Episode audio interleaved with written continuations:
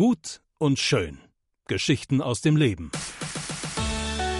Der Podcast von ERF Pop und Stefan Hensch. Mehr Infos und Podcasts gibt's auf erfpop.de. Hallo und herzlich willkommen zu einem weiteren Podcast in der Folge Gut und schön Geschichten aus dem Leben. Heute möchte ich über ein sehr geniales Thema sprechen, das Thema Männer und Männer stark machen. Und ich habe mir eine Person aus der Bibel, aus dem Alten Testament herausgesucht und das ist Simson. Simson, der hier legendär bekannt ist, aber er ist ein unglaublich starker Mann mit einem gefährlich schwachen Willen. Es gibt ja so Sprüche, die man immer wieder bringt und sagt, was ist denn so echte Männlichkeit und wie kann man echte Männlichkeit ausdrücken? Einer dieser Sprüche lautet, Ehre Gott, liebe deine Frau, kämpfe für dein Land. Warum finde ich dieses Männerthema so wichtig. In Ezekiel 22, Vers 30 steht, Gott sagt, und ich suche einen Mann unter, und ich suchte einen Mann unter ihnen, der die Mauer zumauern und vor mir für das Land in den Riss treten könnte, damit ich es nicht verheeren müsste, aber ich fand keinen. Hier ist ein Auftrag drin für Männer. Tretet in den Riss, kämpft den Kampf, liebt eure Ehefrauen, erzieht eure Kinder, übernehmt Leiterschaft in Beruf und Gemeinde. Und mein Traum als Pastor ist es, wenn Gott diese Frage heute stellen würden, in, in meiner Gemeinde, die ich, die ich leite, für die ich Verantwortung habe, dass Gott dann den Satz umformulieren würde und sagt, ich suchte einen Mann, der vor mir und dem Land in den Riss treten könnte, und ich fand viele von ihnen. Henry Worley sagte einmal zu D.L. Moody, die Welt hat so etwas noch nicht gesehen, was ein einziger Mann bewirken kann, dessen Herz zu hundert Prozent Gott hingegeben ist. Moody antwortet, ich werde dieser Mann sein. Moody hat gesagt, hey, ich möchte ein solcher Mann sein, ich möchte mein Herz hundert Prozent Gott verschreiben, ich möchte zu hundert Prozent für Gott leben, um einen Unterschied zu machen auf dieser Erde. Warum Simson? Wenn ich in die Geschichte von Simson hineinschaue in die Bibel, in das Buch Richter, dann stellt man fest, die Errungenschaften von Simson sind legendär, aber genauso auch seine Schwächen. Simson war von seinen Gefühlen getrieben und nicht vom Geist geleitet. Und Simson ist wie wir, der hat ein riesiges, von Gott gegebenes Potenzial, aber er zerstört sich selbst. Simson war ein unglaublich starker Mann mit einem gefährlich schwachen Willen. Seine Geburt wurde durch einen Engel verkündet. Und er geht einen Kompromiss ein für eine Handvoll Honig. Er ist erwählt und berufen, um zu befreien, aber er bekommt unkontrollierbare Wutanfälle. Er ist überdurchschnittlich begabt, er ist massiv befähigt, er ist körperlich sehr stark, aber er tötet 30 Männer, um ein Glücksspiel abzuzahlen. Er hat Löwen zerrissen, er hat tausend Männer getötet, auf der anderen Seite hat er eine unersättliche Schwäche für Frauen. Und ich habe diese Geschichte gelesen und dachte, Simson erlebt Spannung, die eigentlich jeder Mann kennt. Wir sind im Fitnessstudio verpflichtet, aber verpflichtet sich keiner Frau. Wir sind progressiv am Arbeitsplatz, aber passiv zu Hause. Wir machen manchmal drei Stunden oder mehr Recherche über etwas, was man kaufen will. Wir analysieren, wir konfigurieren, aber wir lesen nicht mal fünf Minuten in der Bibel. Er liebt aufrichtig Gott und die Ehefrau auf der einen Seite, aber ist auf der anderen Seite gefangen in einer geheimen und lustvollen Welt. Aber wie können wir das mit Gottes Kraft ändern? Ich gehe mal ein bisschen hinein in die Background-Geschichte. Das Buch der Richter hat einen sehr interessanten Aufbau. Immer wieder sind dieselben Zyklen zu erkennen. Dem Volk Gottes geht es schlecht. Sie beten zu Gott um Hilfe, dass er ihre Situation ändert. Gott schickt einen sogenannten Richter, der gegen die Philister, das sind die Feinde der Israeliten, ankämpft. Er befreit sie in der Regel und dem Volk Gottes geht es wieder gut. Und in der Zeit, in dem es dem Volk Gottes wieder gut geht, wenden sie sich wieder schrittweise von Gott ab. Und dieser Zyklus wiederholt sich immer wieder. Problem, sie schreien um Gott, Gott hilft, ihnen geht's gut, sie wenden sich wieder von Gott ab. Und Richter 13, wo es die Geschichte mit Simson beginnt, haben wir wieder die Situation. Die Israeliten werden von den Philistern geknechtet. Die Israeliten hatten aus Gottes Perspektive Böses getan und wurden den Philistern für 40 Jahre übergeben. Und dann erscheint ein Engel einer unfruchtbaren Frau und sagt ihr ab Vers 2, Richter 13, Sieh doch, du bist unfruchtbar und gebierst nicht, aber du wirst schwanger werden und einen Sohn gebären. Und nun hüte dich doch und trinke weder Rein noch Rauschtrank und iss ja nichts Unreines, denn siehe, du wirst schwanger werden und einen Sohn gebären. Ein Schermesser soll nicht auf sein Haupt kommen, denn ein Naziräer Gottes soll der Junge sein vom Mutterleib an, er aber wird anfangen, Israel aus der Hand der Philister zu retten. Ich habe eine interessante Beobachtung gemacht, als ich das las in der Bibel. Paare, die eine gewisse, oftmals sehr lange Zeit unfruchtbar schienen, den schenkt Gott Kinder, die er schon vor Geburt erwählt hat und was Großes, die was Großes für ihn bewirken. Das war Simson, das war Isaak, das war Jakob, das war Samuel, Johannes der Täufer. Und ich glaube, dass es damit zusammenhängen kann, dass das Vertrauen zu Gott von diesen Paaren während der Zeit der Unfruchtbarkeit sie auf ganz besondere Art und Weise geprägt hat. Und Simson ist auch jemand, er wird geboren von einer Frau, die über eine lange Zeit unfruchtbar galt. Und Simson wird berufen, als Naziräer zu leben. In 4. Mose 6 findet man so Anforderungen, wie ein Naziräer leben kann. Naziräer legten einen bestimmten Schwur ab und das war ein ganz besonderer Weg von Gott, auch als Nichtpriester sein Leben Gott zu weihen. Das war ein Weg, der in völliger Hingabe an Gott, ohne sich aus dem Alltag zurückzuziehen, dem Leben zu 100 Prozent Gott galt. Und der Naziräerschwur war im Prinzip bestand aus drei verschiedenen Dingen. Das erste, sie trinken keinen Wein, sie berühren kein totes Tier und sie lassen sich nicht die Haare schneiden. Und genau auf den Gebieten, die er Gott versprochen hatte, die er zu seinen Prioritäten gehörten, kam Simson zu Fall. Aber was ist eine Einstellung, die starke Männer schwach machen? Der erste Punkt ist Lust. Lust, ich will. Und Simson ging nach Timna hinab, und er sah in Timna eine Frau von den Töchtern der Philister, und er ging wieder hinauf und berichtete es seinem Vater und seiner Mutter und sagte, ich habe in Timna eine Frau von den Töchtern der Philister gesehen, und nun nehmt sie mir doch zur Frau. Da sagte sein Vater zu ihm und auch seine Mutter, Gibt es unter den Töchtern deiner Brüder und unter meinem ganzen Volk keine Frau, dass du hingehst, eine Frau zu nehmen von den Philistern, den Unbeschnittenen? Simson aber sagte zu seinem Vater, Diese nimm mir, denn sie ist in meinen Augen die richtige. Timna im Gebiet der Philister 6,5 Kilometer weg von Simsons Dorf Zora.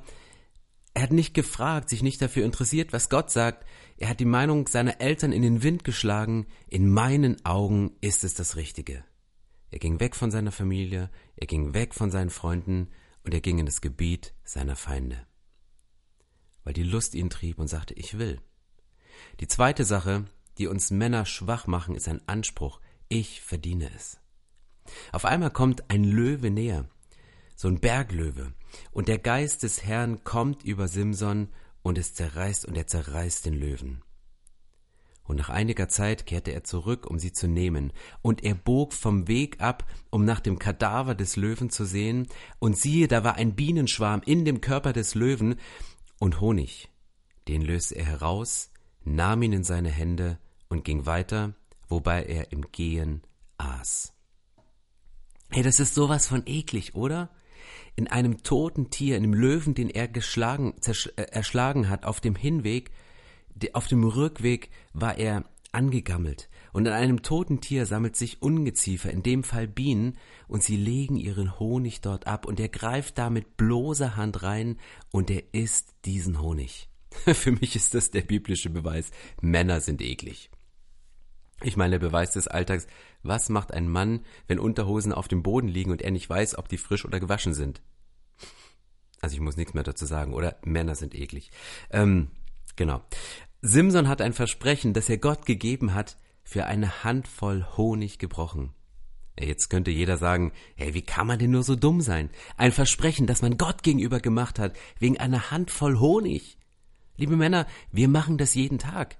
Wir versprechen vor Gott, unseren Frauen treu zu sein und wir geben billigen Reizen am PC nach. Wir versprechen Gott mit unseren Finanzen zu ehren und zweckentfremden unseren Zehnten und bauen statt Gottes Reich unser eigenes kleines Reich. Wir versprechen Gott ihm zu dienen, machen aber Überstunden ohne Ende und für Mitarbeit in seinem Reich, in seiner Gemeinde bleibt einfach keine Zeit mehr. Ein Versprechen gebrochen für eine Handvoll Honig. Und der Kreislauf geht weiter. Der erste Punkt ist bei ihm Lust. Ich will. Der zweite ist Anspruch. Hey, ich habe es verdient. Ich habe ja schließlich gekämpft. Ich kann mir auch mal ein bisschen Honig gönnen. Und das dritte ist Stolz. Ich kann damit umgehen. Stolz ist ein Punkt von uns Männern, dass wir sagen, hey, ich krieg das auf die Reihe. Ich kann damit umgehen. Richter 14, Vers 10.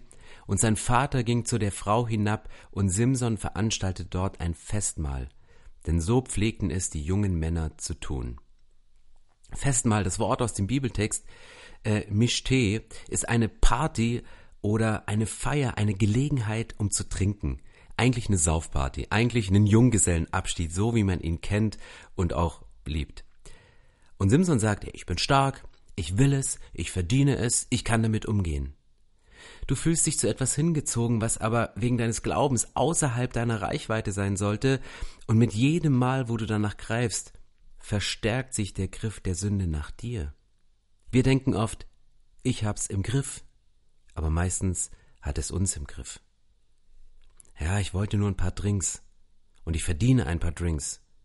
Ich kann mit ein paar Drinks umgehen hey, ich wollte diesen Flatscreen und ich verdiene ihn und ich kann mit der Bezahlung umgehen. Oder das Auto, ich wollte dieses Auto und ich verdiene so ein Auto. Bei dem stressigen Job, den ich habe, dann ist wenigstens die Hin- und Rückfahrt und ich, ich, ich kann mit den Raten, ich kann mit der Bezahlung umgehen. Oder ich wollte, dass die Freundin über Nacht bleibt. Ich, ich verdiene es, auch ein bisschen Zuneigung zu haben. Und ich kann damit umgehen. Ich gucke ja nur, es ist ja nichts dabei. Ich kann damit umgehen. Wenn man die Geschichte schnell vorspult, dann sieht man Simson als eine Witzfigur am Ende seines Lebens, die Augen ausgemeißelt, der blind geworden ist vor Lust in seinem Leben, wo er kleine Schritte gegangen ist. Simson geht kleine Schritte in Richtung einer großen Zerstörung. Ich kenne Männer, die darunter leiden, Weihnachten alleine dazusitzen, weil sie keine Beziehung mehr zu den eigenen Kindern haben. Und alles fing damit an, als die Kinder klein waren und Verstecken spielen wollten, dass er sich im Büro versteckt hat. Ich kenne Männer, die vor finanziellen Abgründen stehen, die bei zu vielen Sachen dem Wunsch nachgegeben haben, ich will es, ich verdiene es. Und man sieht es nicht auf den ersten Blick, genau wie bei Simson. Simson mit seinem langen Haar, von außen betrachtet, sieht er aus, als folge er Gott, aber innerlich hat er sich von ihm abgewandt. Du willst ein starker Mann Gottes sein? Dann stehe zu deinen Schwächen. Der Teufel, der liebt es, starke Männer schwach zu machen, und Gott liebt es, schwache Männer stark zu machen.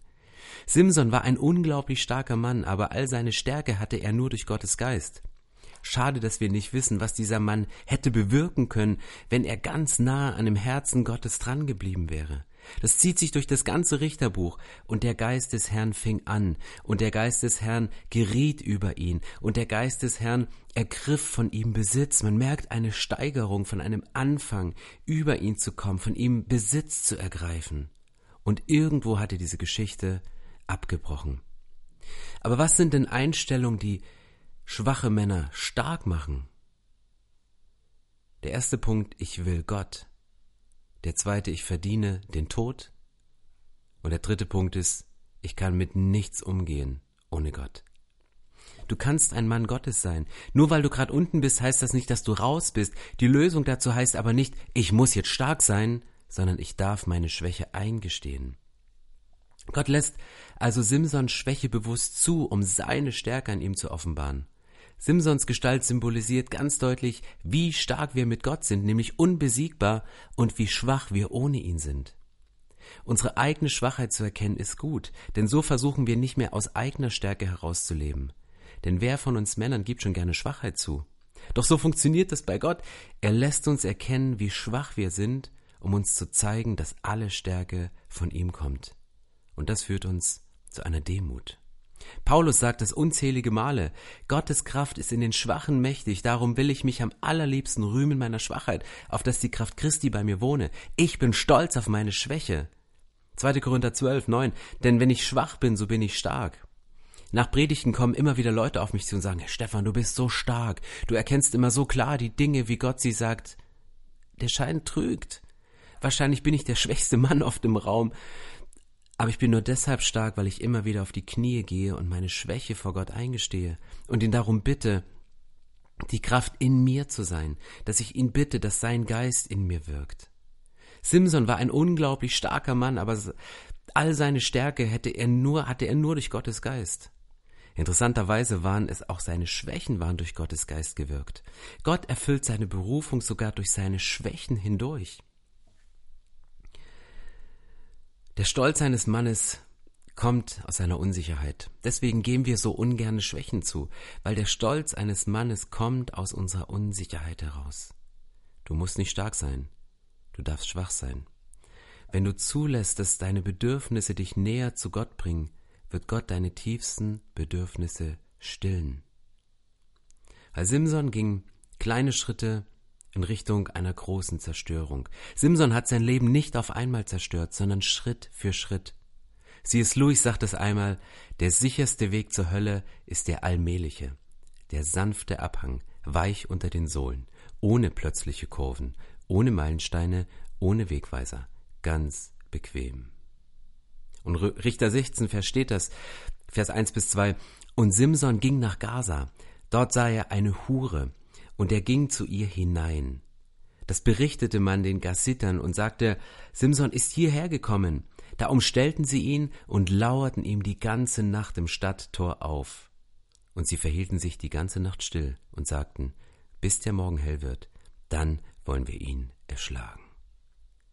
Diese Schwäche, diese Frau, diese benutzerfreundliche Frau oder eine Frau mit einer benutzerfreundlichen Oberfläche, die ihren Beruf darauf ausgelegt hat, Männer zu verführen, er geht zu ihr. 20 Jahre hat er es im Griff und mit einem Tag änderte sich sein Schicksal. Eines Tages findest du in der Bibel immer wieder David und Bathseba in einer Zeit, in der andere Männer in den Krieg zogen. War David zu Hause. Während andere Männer kämpfen, während andere Männer sich für das Reich einsetzen, war er zu Hause. Und es brachte ihn zu Fall. Müßiggang ist aller Laster Anfang, sagte meine Großmutter immer. Er war zu Hause und ist deswegen zu Fall gekommen. Gaza, das war das Hauptquartier der Philister.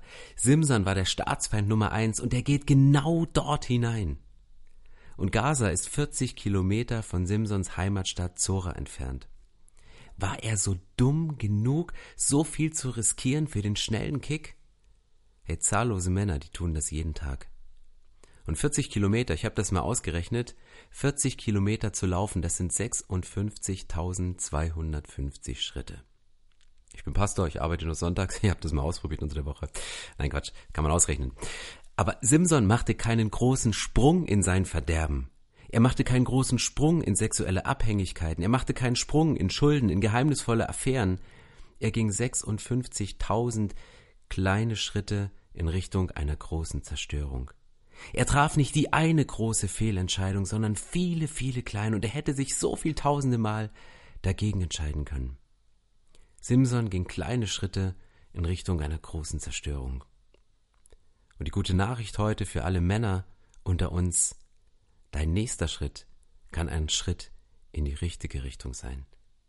Zurück zu Gott, zurück zu deinem Partner, zurück zu deinen Kindern, zurück in den Job, zurück in die Freiheit, zurück zu Gott, ganz nah an das Herz von Gott, indem du dich einfach um 180 Grad umkehrst und nicht der Standhafte bist, sondern auf die Knie gehst und Gott bittest, Gott bitte vergib mir.